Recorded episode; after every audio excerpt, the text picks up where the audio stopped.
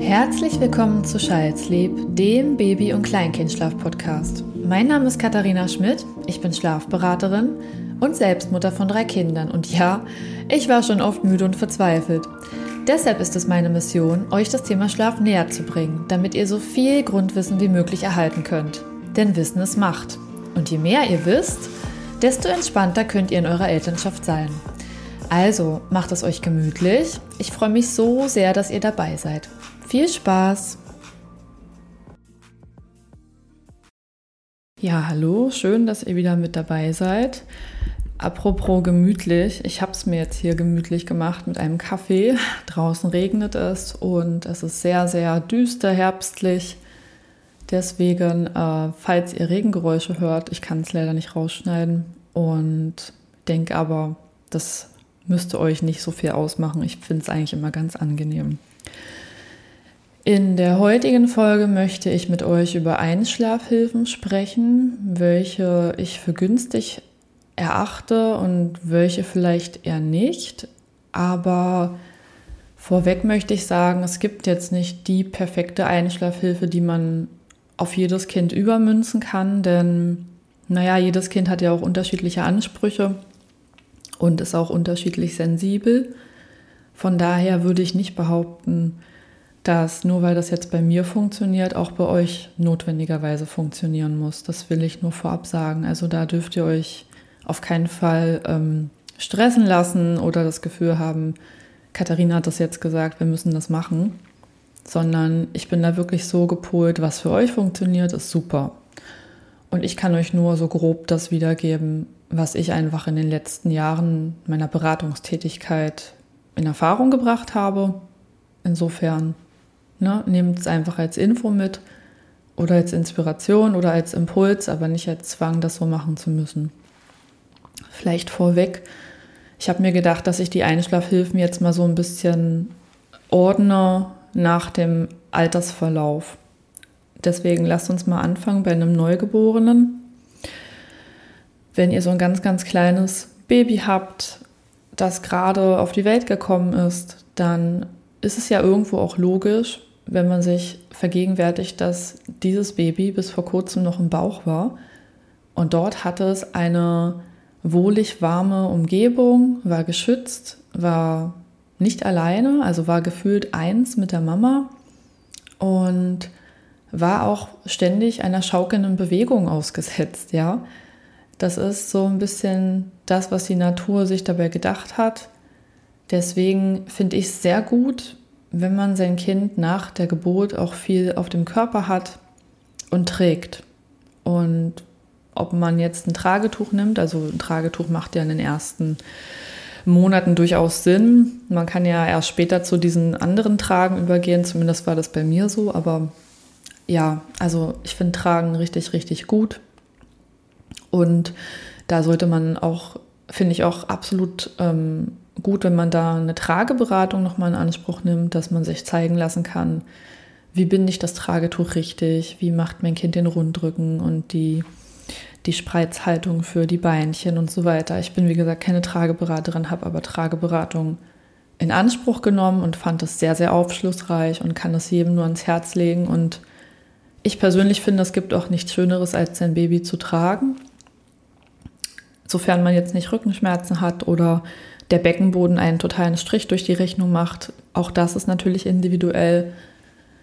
Aber ihr könnt in den ersten Monaten nicht so viel falsch machen mit irgendwelchen ähm, Gewohnheiten, die vielleicht den Schlaf behindern, weil eure Babys kommen sowieso mit einer großen Portion Melatonin auf die Welt, was zur Folge hat, dass sie relativ viel noch schlafen im Vergleich zu später, wenn sich dann alles immer mal wieder umstellt.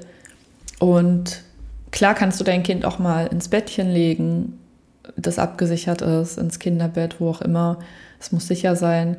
Und dort wird es höchstwahrscheinlich auch ein paar Zyklen am Stück verbinden. Ich bin aber trotzdem, weil man, man kann nicht zu viel verwöhnen, bin ich dafür, dass du es auch vielleicht für dich genießt und wenn deine Energie es zulässt, dein Kind trägst das ist auf jeden Fall super gut für die Bindung und dein Kind hat dann nicht so einen harten Übergang vom Bauch in die Außenwelt.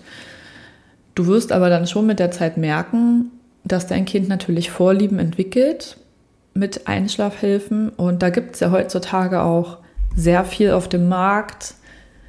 Ich habe das Gefühl, zu meiner Zeit waren Federwiegen noch nicht so ähm, im Trend.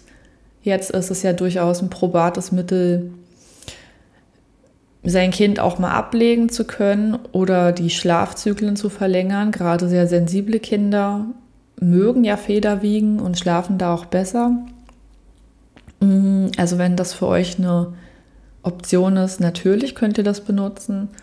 Man muss halt auch immer wissen, dass sobald ein Kind mobil wird, so eine Federwiege auch gefährlich sein kann. Also ich habe, wie gesagt, nicht diesen großen Erfahrungsschatz mit Federwiegen, weil ich die nie hatte. Aber ich stelle mir das schon so vor, dass ich da auch immer in der Nähe bleiben wollen würde und das im Blick haben will. Und wie gesagt, wenn mein Kind mobil wird, dann ist das für mich einfach nicht mehr der beste Schlafort.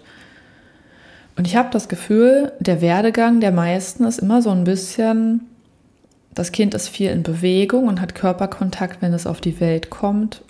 Und Stück für Stück merken die Eltern, das läuft, das funktioniert nicht mehr. Die Trage ist irgendwann überdrüssig, weil vielleicht der Rücken weh tut oder das Kind gar nicht getragen werden möchte.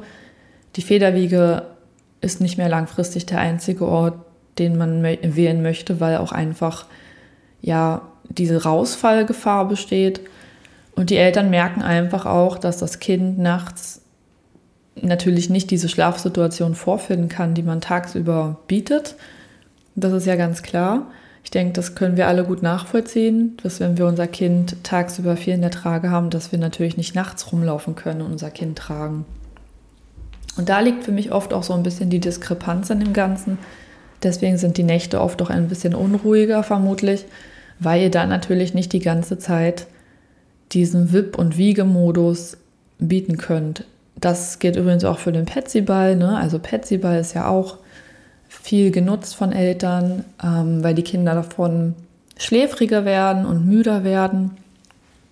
Insofern ich habe es ja gesagt, bei der Geburt habt ihr die Trage und dann steigert ihr euch langsam auf andere Hilfsmöglichkeiten. Und die, die mir jetzt einfallen, sind wie gesagt die Federwiege, der Petsyball. Manche machen auch Elefantenschritte ganz viel, das ist wie Sport. Und Kinderwagen. Und ich habe mir jetzt auch meine Gedanken gemacht. Ich habe ja so meine eigene Meinung zu diesen ganzen Hilfsmitteln die ich, wie gesagt, befürworte in den Anfangsphasen, aber ich würde doch jedem dazu raten, langfristig ein wenig davon abzukommen. Aber ich habe mir so meine Gedanken dazu gemacht, weil man ja zum Beispiel auch, ich mache es jetzt mal als Beispiel, in Dänemark hört, dass die Kinder super schlafen in den Kinderwagen. Heißt das Kinderwägen? Ich, nee, der Kinderwagen, die Kinderwagen. Ich weiß, manche sagen Wägen, aber ich glaube, das ist der falsche Plural. Egal. In den Kinderwagen schlafen die ja da alle relativ gut. Und was heißt relativ gut? Also die Mama geht jetzt mit ihrem Kind spazieren und womöglich wurde schon ein Zyklus verbinden erreicht und dann stellt sie den Kinderwagen ab und geht ins Café. So. Dann klar, dann kommt es ihr so vor, als hätte das Kind einen super guten Tagschlaf gemacht, weil sie ja beim Zyklenverbinden noch gelaufen ist. Oder die Mama sagt sich, kann auch natürlich auch der Papa sein, aber das Elternteil sagt sich, es ist mir egal, wie lange mein Kind jetzt schläft in diesem Kinderwagen. Ich habe da jetzt, ich lege da jetzt keinen Wert drauf, ich wollte nur mal rausgehen. Das heißt, es kann auch sein, mm, dass man losläuft und das Kind schläft ein und ab Minute 10 geht man ins Café und lässt den Kinderwagen draußen stehen, hat natürlich sein, seine Überwachungsmöglichkeiten. Das ist ja sonst auch, also für mich wäre das nichts, aber ich weiß, jede Kultur macht es anders. Und ab Minute 45, wenn der Zyklus endet, ist Kaffeetrinken eben beendet, weil dann ist das Kind wach. Und nach außen hin wirkt es dann so, ja, die machen das alle und die Kinder schlafen da drin. Aber ich frage mich halt, ja, hm, es ist doch immer sehr individuell je nach Fall. Wer hat dann sein Kind wann abgestellt, zu welcher Minute und wie lange hat das Kind jetzt tatsächlich geschlafen? Und dann ist es ja auch wieder individuell. Manche schlafen einfach ewig in ihrem Kinderwagen und gut und sind zufrieden und profitieren ja auch von dieser frischen Luft drumherum. Das macht auch schon was mit dem Schlaf. Aber manche Kinder kommen darin nicht so gut zurecht und wachen wieder auf. Und ähm, ja, deswegen finde ich das ein bisschen Mm. Eine, ja, es, ist, es fehlt mir einfach so ein bisschen an Datenlage.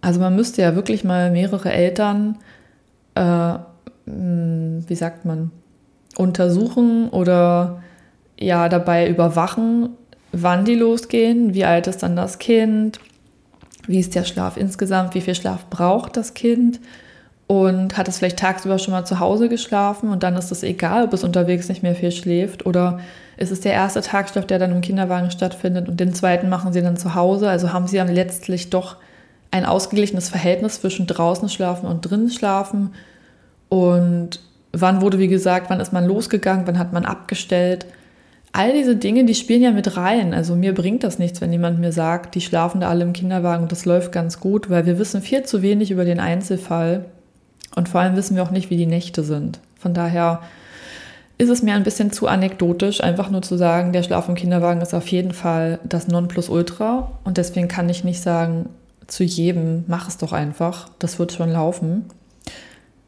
Es kann laufen, aber es kann auch sein, dass dein Kind nicht lange Zyklen darin verbindet weil wenn wir mal ganz ehrlich sind, wir können nicht immer ja, sicherstellen, dass die Bewegung die ganze Zeit gleichförmig ist. Manchmal ruckelt es ein bisschen vom Untergrund.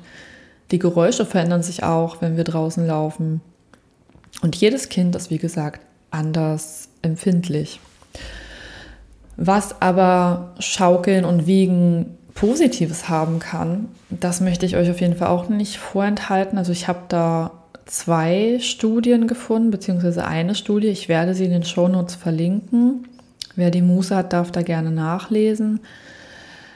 Ähm, das war, meine ich, eine Studie an der Universität Genf.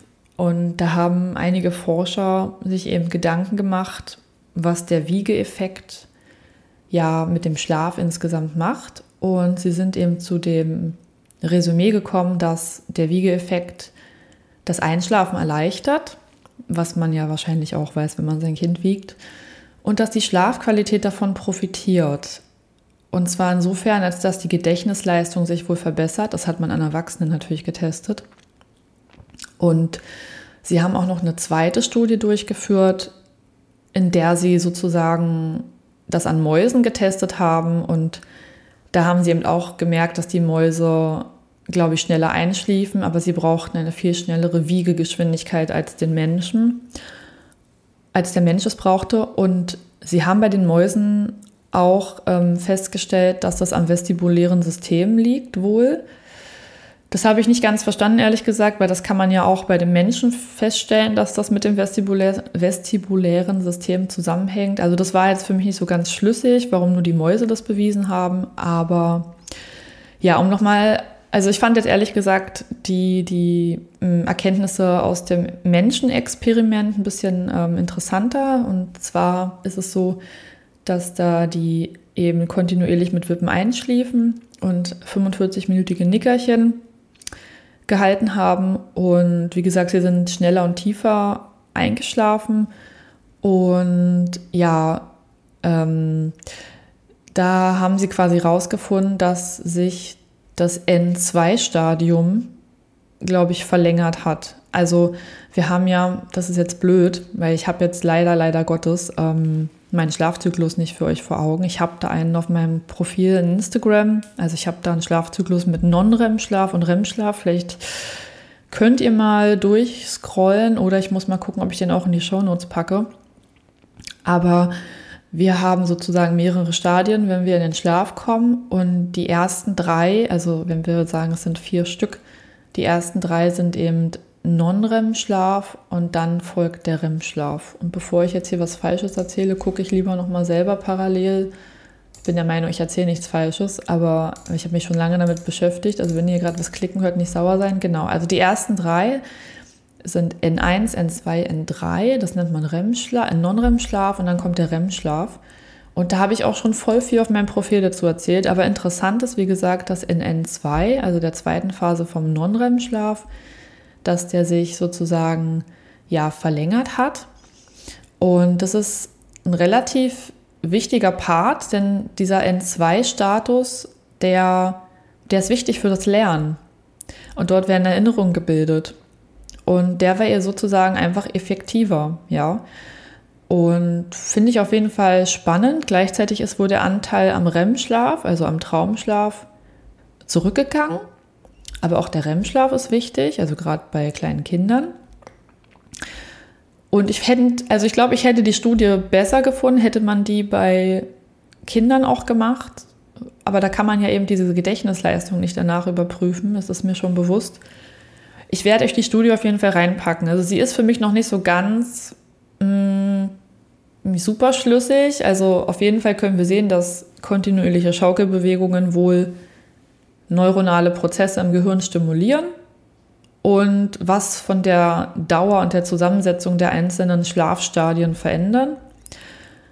Aber mir reicht es noch nicht genau aus, dass ich jetzt sagen kann, mm, ich sage jetzt mal ein Schlagwort, dein Kind wird super, super intelligent, wenn du es die ganze Zeit in den Schlaf wiegst.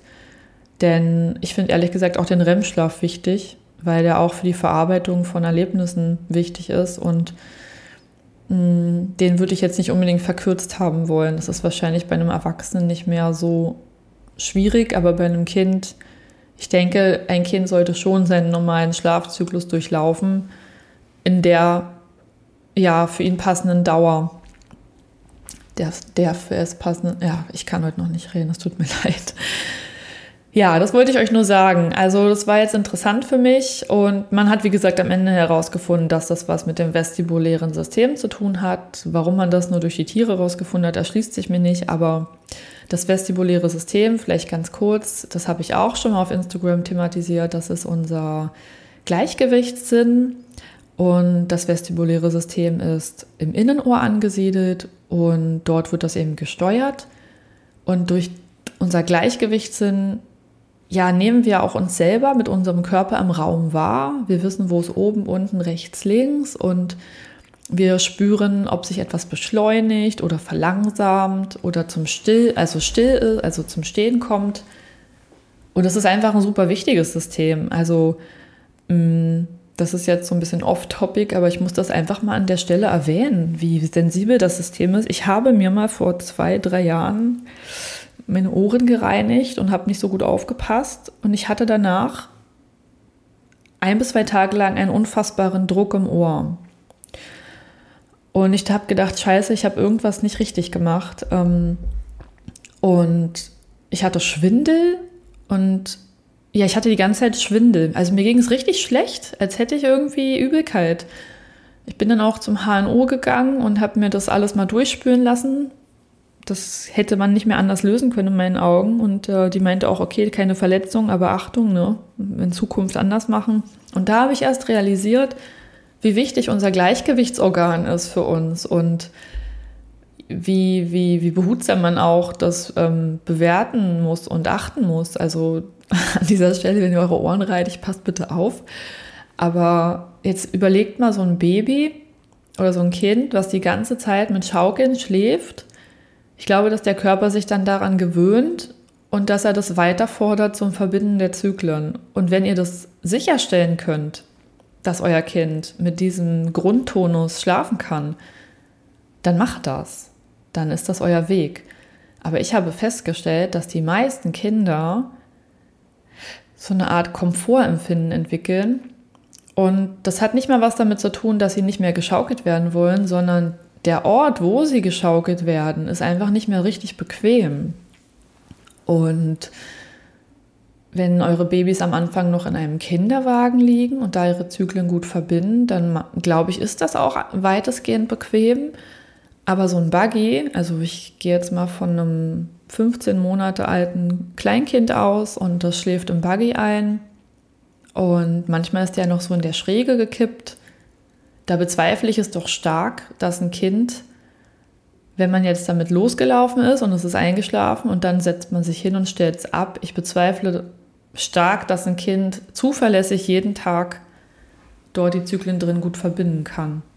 Und ich glaube, man setzt auch nicht den besten Anreiz für die Nacht, also wie gesagt, ich habe es in all meinen Beratungen festgestellt und auch bei mir selber, dass man soll ja am Tag mindestens einmal einen Schlaf, anbieten, der verbundene Zyklen enthält. Und ich habe nicht feststellen können, dass dieses draußen laufen oder dieses im Buggy laufen immer dazu führt, dass man immer diese verbundenen Zyklen auch bekommt. Mir wäre das einfach ein bisschen zu, ja, hm, zu riskant, mich nur darauf zu verlassen. Und ich habe eben festgestellt, dass die Kinder mit der Zeit das auch nicht mehr hundertprozentig bequem finden wenn die so einen Schlafzyklus dann verbinden, also in dem Moment, wo sie den Sicherheitscheck machen, dann wachen sie auch mal auf und drehen sich um. Und das Umdrehen ist dann einfach auch, wenn man so gerade schräg liegt, ein bisschen seltsam. Also stellt euch mal vor, ihr werdet in der Hängematte und die ganze Nacht müsstet ihr drin schlafen. Klar, wenn die sich die ganze Zeit wiegt und wippt und sich bewegt, wie das, was wir aus der Studie gehört haben, das ist ja positiv für deinen Schlaf, dann merkt ihr da wahrscheinlich nicht, dass das ja unangenehm sein könnte, aber auch nicht jeder möchte mit dieser ganzen, mit dieser Wiege, ähm, mit dieser Bewegung schlafen. Also wie gesagt, nicht jeder mag das. Und ich könnte nicht die ganze Nacht in der Hängematte schlafen, einfach weil das für mich auch so ein bisschen so ein Schlafort ist, wo ich befürchten würde, rauszufallen. Also das habe ich ja auch schon mal, also jetzt muss ich wieder auf Instagram verweisen, aber ich habe das ja auch schon mal erklärt, dass der Mensch irgendwann anfing auf dem Boden zu schlafen, weil auf dem Baum langfristig schlafen oder wie es halt manche Tiere auch tun, war einfach nicht möglich, weil da hätten die runterfallen können. Und in der Hängematte hätte ich nicht neun oder neun Stunden, wenn ich da neun Stunden schlafe, hätte ich nicht dieses wunderbare Gefühl, oh, mir kann ja nichts passieren. Also ich wäre immer in Hab-Acht-Stellung. Und ich denke, die Kinder sind das, wenn sie älter sind, auch. Ja, also die fangen ja an zu laufen und entfernen sich von uns, von unserem Radius. Wenn sie noch nicht laufen können, werden sie von uns getragen und kleben an unserem Körper und schlafen auf unseren Körpern. Aber wenn sie älter werden, entwickeln sie ihren eigenen Radius um uns herum und können auch, finde ich, ein Stück weit selbst entscheiden, wo sie einschlafen wollen. Und wir neigen dann immer dazu, die immer noch die ganze Zeit zu tragen oder im Arm zu halten ich habe kein Problem damit, wenn man das beim Einschlafen macht, aber während der Schlafbegleitung die ganze Zeit für Stunden, da kommen wir körperlich einfach an unsere Grenzen.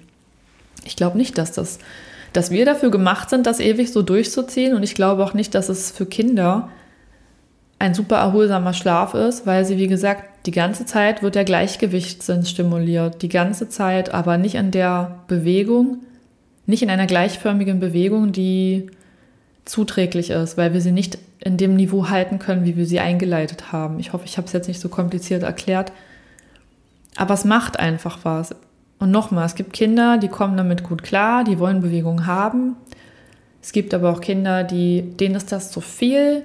Das heißt, zum Einschlafen ist okay, aber danach ist es ihnen einfach zu unangenehm. Und an der Stelle beginnen für mich auch die Gewohnheiten. Und ich glaube, dass der Weg schon sein kann, das Baby tragen wir und das etwas größere Baby können wir auch noch wiegend in den Schlaf begleiten. Aber wenn unser Kind irgendwann anfängt zu laufen oder größer wird, dann darf man auch Richtung Bett ausweichen. Und ich meine nicht alleine im Zimmer und alleine schlafen, überhaupt nicht, sondern auf jeden Fall Familienbett, wer das mag. Ein Kind kann ja auch im Familienbett liegend neben uns schlafen und sich geborgen und geliebt fühlen. Das ist sowieso schon mal das Wichtigste für mich. Nur denke ich eben, dass man sich keinen Gefallen damit tut, wenn man die ganze Zeit auf dem Petsyball sitzt und die ganze Zeit ähm, auf und ab läuft. Oder ich hatte auch schon mal eine Familie in meiner Beratung, die waren bei Wind und Wetter mit dem Kinderwagen draußen und die haben es nicht mehr genossen. Also es ist ja ein Unterschied, ob du dein Kind ein bisschen anschuckelst im Kinderwagen und dann stellst du es einfach ab und dein Kind schläft. Oder ob dein Kind nur beim Laufen schläft und du läufst täglich Kilometer um Kilometer. Also bei Sonne und schönem Wetter gern, aber es gibt auch einen Herbst und einen Winter und da ist das Wetter nicht mehr so angenehm und dann haben wir manchmal eben doch Eltern, die empfinden es auch als Belastung, die die ganze Zeit in Bewegung zu sein, weil wir müssen ja auch mal uns ausruhen. Und ja, deswegen, also ich habe jetzt, glaube ich, auch schon viel dazu gesagt. Ich glaube, ihr habt meine Meinung rausgehört. Tragt eure Babys, begleitet sie mit einer Wiegebewegung in den Schlaf, wenn sie noch kleiner sind. Aber schaut, dass ihr Spätestens ab dem Punkt, wenn sie sich vielleicht von euch auch wegdrücken und ihr sie im Arm habt. Oder die Zyklen nicht mehr gut verbunden werden tagsüber ähm, in einer Bewegungssituation. Dann schaut, dass ihr das als Impuls nehmt. Mein Kind möchte das jetzt nicht mehr. Und dann an der Stelle auch was anderes einführt und anbietet. Darum geht es mir. Es geht nicht darum, per se das einfach wegzunehmen, sondern auch so ein bisschen auf die Rückmeldung vom Kind zu vertrauen. Weil eure Kinder zeigen euch, was sie möchten, immer. Das ist so toll. Wenn man sich darauf einlässt, dann spürt man, was das Kind möchte und was ihm gut tut. Und ja, ich bin auch der Meinung, wenn sie älter werden, das ist also es ist eigentlich, sie sind, sie kommen aus uns heraus, also sind Teil von uns und sondern sich immer mehr ab und habe auch festgestellt, wenn sie dann älter werden, auch beim Einschlafen, sie drehen sich dann auch mal weg und sind fein damit, dass sie ihren eigenen Raum haben beim Schlafen und wollen dann gar nicht mehr so auf einem drauf liegen. Also es, es kommt alles. Es, es kommt alles in die richtigen Bahnen. Man muss das auch nicht irgendwie abgewöhnen oder dem Kind irgendwie entziehen, sondern sie gehen ihren eigenen Weg und sie kapseln sich von uns ab, sowohl körperlich als auch räumlich und zeitlich. Das kommt alles, aber schaut ein bisschen drauf, dass ihr eure Kinder da nicht zu lange in einer Einschlafsituation drin behaltet, die sich vielleicht für alle nicht mehr gut anfühlt. Das meine ich damit. Ja, und ich hätte es mir nie vorstellen können, die ganze Zeit mit dem Kinderwagen immer draußen rumzurennen. Das kann man vielleicht noch beim ersten Kind machen, aber wenn man dann ein zweites hat oder ein drittes und die brauchen einen in der Zeit auch irgendwie, dann kann man sie eben nicht die ganze Zeit mitschleifen draußen. Also es ist halt auch eine Frage der Machbarkeit und der Verfügbarkeit und genau. Ich hoffe, ich konnte euch einen kleinen Überblick geben über ja, Wiegeeffekt so und vestibuläres System und was das mit dem Schlaf macht und dass ihr euch einfach selber jetzt nochmal hinterfragt, egal was ihr gerade für eine Situation habt, passt das noch für uns oder will ich es verändern? Ne? Und wie qualitativ ist denn der Tagschlaf mit der Bewegung? Darum geht es, glaube ich. Ansonsten macht immer das, was sich für euch gut anfühlt, denn ihr seid die Experten für eure Kinder, nicht ich und auch niemand anderes, sondern ihr verbringt Tag und Nacht zusammen. Ihr wisst, was euer Kind am liebsten hat. So, das soll es für heute gewesen sein. Ich hoffe, ihr habt ein bisschen was mitnehmen können. Ich wünsche euch jetzt noch einen wunderbaren Tag. Bei uns regnet es, aber wir haben die Sonne im Herzen.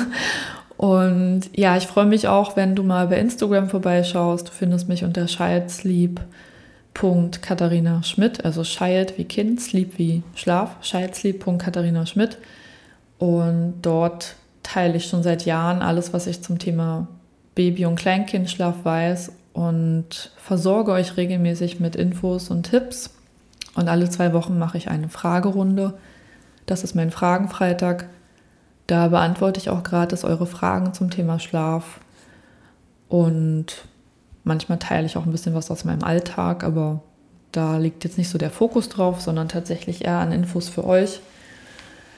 Ja, und last but not least, bitte, bitte, wenn dir die Folge gefallen hat oder wenn dir der Podcast gefällt, dann gib mir doch bitte eine sehr gute Bewertung bei deinem Anbieter, bei dem du die Podcast-Folge gehört hast damit ich die Möglichkeit habe, noch mehr Eltern zu erreichen. Und vergiss auf keinen Fall, den Podcast zu abonnieren. Dann wirst du auch keine Folge verpassen, weil ich habe auch alle meine Lieblingspodcasts im Abo, weil ich würde sonst, ich würde es sonst verpeilen, nachzugucken, ob eine neue Folge kommt, muss ich ehrlich sagen. Also ich bin eigentlich sogar froh, dass die Anbieter mich da regelmäßig dran erinnern, dass wieder eine neue Folge rausgekommen ist, weil ich höre für mein Leben gern Podcast, ob jetzt beim Spazierengehen oder beim Putzen. Ich finde, das ist eine wunderbare Beschäftigung. Und ja, ich habe auch alles im Abo, was ich gerne höre, weil ich würde es sonst einfach total vergessen, dass da was gekommen ist. Insofern bitte abonniere mich. Ja, und jetzt wünsche ich dir noch einen wunderschönen Tag oder wenn du die Folge spät abends gehört hast, eine gute Nacht. Und sowieso schlaft alle gut, macht euch nicht zu viel den Kopf. Hm, wenn die jetzige Lebenssituation sich gerade schwierig anfühlt, das ist nicht für die Ewigkeit. Das weiß ich, das ist so. Ähm, und ja, ich bedanke mich dafür, dass ihr wieder mit dabei wart und freue mich auf die nächste Folge mit euch. Macht's gut. Tschüss.